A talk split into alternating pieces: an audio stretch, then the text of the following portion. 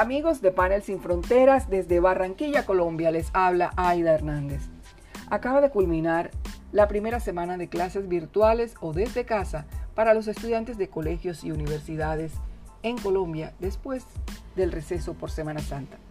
La adaptación a los cambios genera ansiedad, incertidumbre, pero los muchachos son expertos en resolver este tipo de situaciones frente a la tecnología. Esta vez vamos a pensar en los adultos involucrados en el contexto padres, docentes y directivos de instituciones educativas oficial y en especial privada. La educación en línea y la educación a distancia en este instante se han dado la mano. Hay una frase en el sitio oficial del Ministerio de Educación de Colombia que no podemos perder de vista.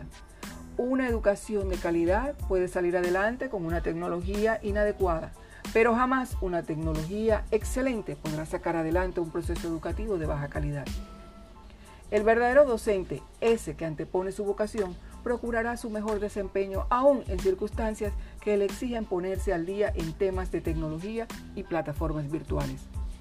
En el contexto del sector oficial de la educación, el Estado ha procurado brindar garantías en la continuidad del servicio educativo porque es un derecho fundamental, pero hay limitaciones de equipo y conectividad. En todos los países de América Latina y el Caribe, según el Banco Interamericano de Desarrollo y el Estudio Regional de Sistemas de Información y Gestión Educativa, solo Uruguay contó con una plataforma digital sólida con la que pudo responder casi de forma inmediata para hacer educación en línea. Los demás países han recurrido a variedad de recursos, entendiendo la nueva realidad, pero con muchas debilidades para atender a la población más vulnerable. La opción de la radio y la televisión educativa es la mejor vía para lograr mayor alcance. En estos momentos de lo que se trata es de continuar. En el sector privado, la preocupación se centra en la calidad y el valor del servicio educativo. Surgen inquietudes que ya están planteadas no solo en Colombia, sino en Perú, Bolivia, Nicaragua, Panamá, en toda Latinoamérica. En Chile, por ejemplo, un congresista ha reclamado igualdad de condiciones entre colegios privados y padres de familia que permita negociar un equilibrio en la pensión a pagar por las clases virtuales. En Colombia, la directora de posgrado de Economía de la Universidad Javeriana, Luz Karime Abadía, dice que la falta de acceso a herramientas tecnológicas en los hogares de estudiantes y la carencia de competencias digitales de los maestros hacen inviable las clases virtuales en los colegios. Y mientras tanto, nos preguntamos también, ¿qué va a pasar con las personas que trabajan en los colegios? administrativos, profesores, personal de mantenimiento y las familias que dependen de ese ingreso. ¿Se han puesto a pensar en ello? Vamos a analizar esta situación desde Panel Sin Fronteras. Primero, el servicio educativo está en transformación y el contexto ha variado considerablemente, al menos en los dos años que siguen. Muchos padres de familia preferirán que sus hijos continúen estudiando desde casa, así aprueben el regreso a las instituciones educativas. Así, a los colegios y universidades les tocó reinventarse y actualizarse. 2. Esa actualización incluye no solo lo técnico, los equipos, adaptar las metodologías a los nuevos entornos, sino también todo el presupuesto de la empresa educativa y sus servicios.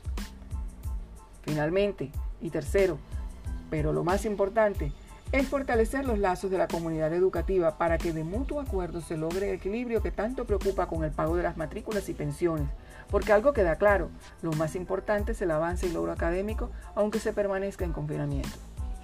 Institución educativa que ha mantenido un buen servicio educativo presencial, lo más probable es que lo mantenga en la virtualidad.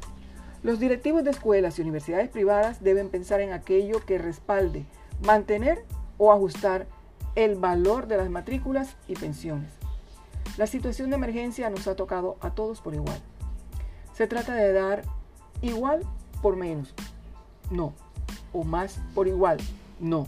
Se trata de dar, mejorar y corresponder de las dos partes, tanto las directivas de instituciones educativas privadas como padres de familia. Pesar los costos de infraestructura con los de reputación de cada institución y encontrar el equilibrio que permita continuar. Por lo pronto las instituciones a explorar opciones del servicio educativo virtual que respalden el presencial poner en marcha plataformas o programación virtual que permita flexibilizar el tiempo para los estudiantes y ellos le den prioridad al aprendizaje para la vida más allá que cumplir con los logros.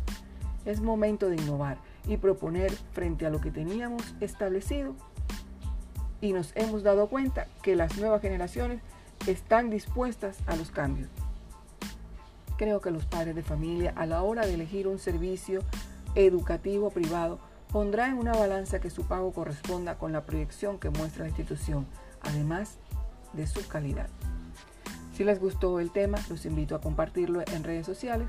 A mí me pueden seguir como arroba en Twitter y nuestro sitio oficial panelsinfronteras.com. Este podcast lo encontrarás en mi cuenta en la plataforma de Anchor y en YouTube. Soy Aida Hernández y desde Panel Sin Fronteras te invitamos a seguir conectado desde casa.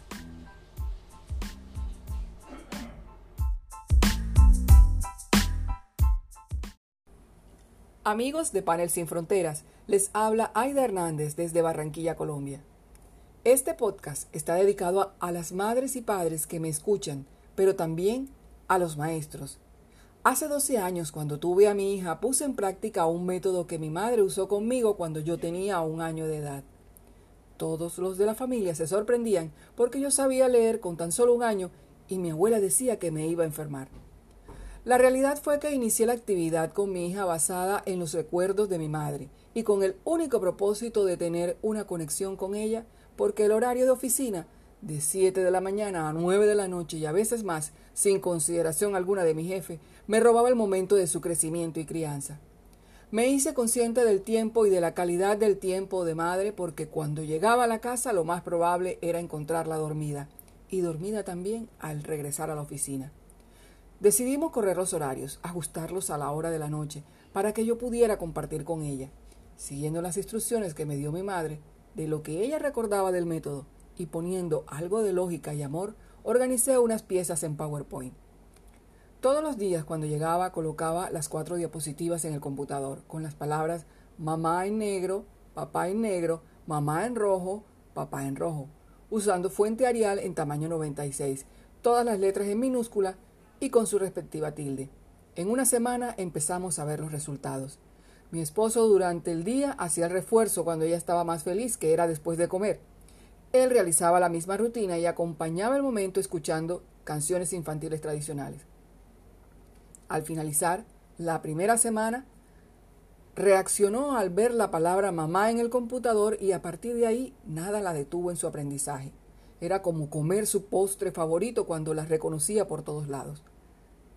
Empezamos a alimentar con más palabras el documento, aumentando semana a semana una palabra adicional a su vocabulario. Tiempo después me puse a investigar en serio a quién se le había ocurrido un método así y encontré que había sido al norteamericano Glenn Doman, quien lo diseñó para niños con discapacidad, pero luego pudo darse cuenta que aplicado a niños menores de tres años daba resultados extraordinarios. Constató que el método silábico no era precisamente el más apropiado y que los bebés son capaces de reconocer letras y palabras si éstas son lo suficientemente grandes y son también capaces de leer antes de la etapa formal de escuela. Según el médico norteamericano, los niños son capaces de leer palabras con tan solo un año, frases a los dos años y libros cuando tienen tres. No solo aprenden, sino que disfrutan de ello favoreciendo el desarrollo de su inteligencia. Y yo les puedo decir que sí, así es, por experiencia propia y viendo el crecimiento de mi hija. Hoy, cuando llega a sus 12 años y sus sueños de niña, cristalizados, han ido de la mano de sus competencias comunicativas, nuestro círculo cercano dice que será una profesional de la comunicación como la madre. La verdad es que ni lo espero, ni creo que suceda, pero sí ha marcado su actitud hacia el aprendizaje. Primero, atención a todo lo nuevo que pueda descubrir. Segundo, felicidad y disfrute del aprendizaje. Con atención y alegría, la disciplina por aprender se convierte en una constante. Los expertos hablan de que cada persona tiene un ritmo. Con atención y alegría, la disciplina por aprender se convierte en una constante. Los expertos hablan que cada persona tiene un ritmo de aprendizaje, que cada niño tiene sus propios intereses, que conforme adquieren el idioma se fortalecen sus emociones. De ahí la importancia de encontrar ese vínculo y esa conexión que los lleve de la mano en sus competencias lingüísticas que al final también lo fortalecen como ser humano. Si hay algo que nos diferencia de las especies del planeta, es la capacidad para darle nombre a las cosas y compartir lo que es de interés común a través de símbolos y signos. Así que lo fácil no debería ser difícil de adquirir. Solo se necesita decidir tiempo, amor y atención. No me arrepiento de las trasnochadas, ni los llamados de atención de un jefe que nunca entendió que la prioridad, antes que el trabajo, es la vida, esa que va hacia adelante y nunca regresa. Solo queda grabada en videos y en las fotografías, pero que debemos procurar que de lo mejor grabada posible en la memoria. Son competencias comunicativas para toda la vida. Si les gustó el tema, los invito a compartirlos en sus redes sociales. A mí me pueden seguir como arroba Aidamar en Twitter y nuestro sitio oficial panelsinfronteras.co. Este podcast lo encontrarás en mi cuenta en la plataforma de Anchor y en YouTube. Soy Aida Hernández y desde Panel Sin Fronteras los invitamos a seguir conectados desde casa.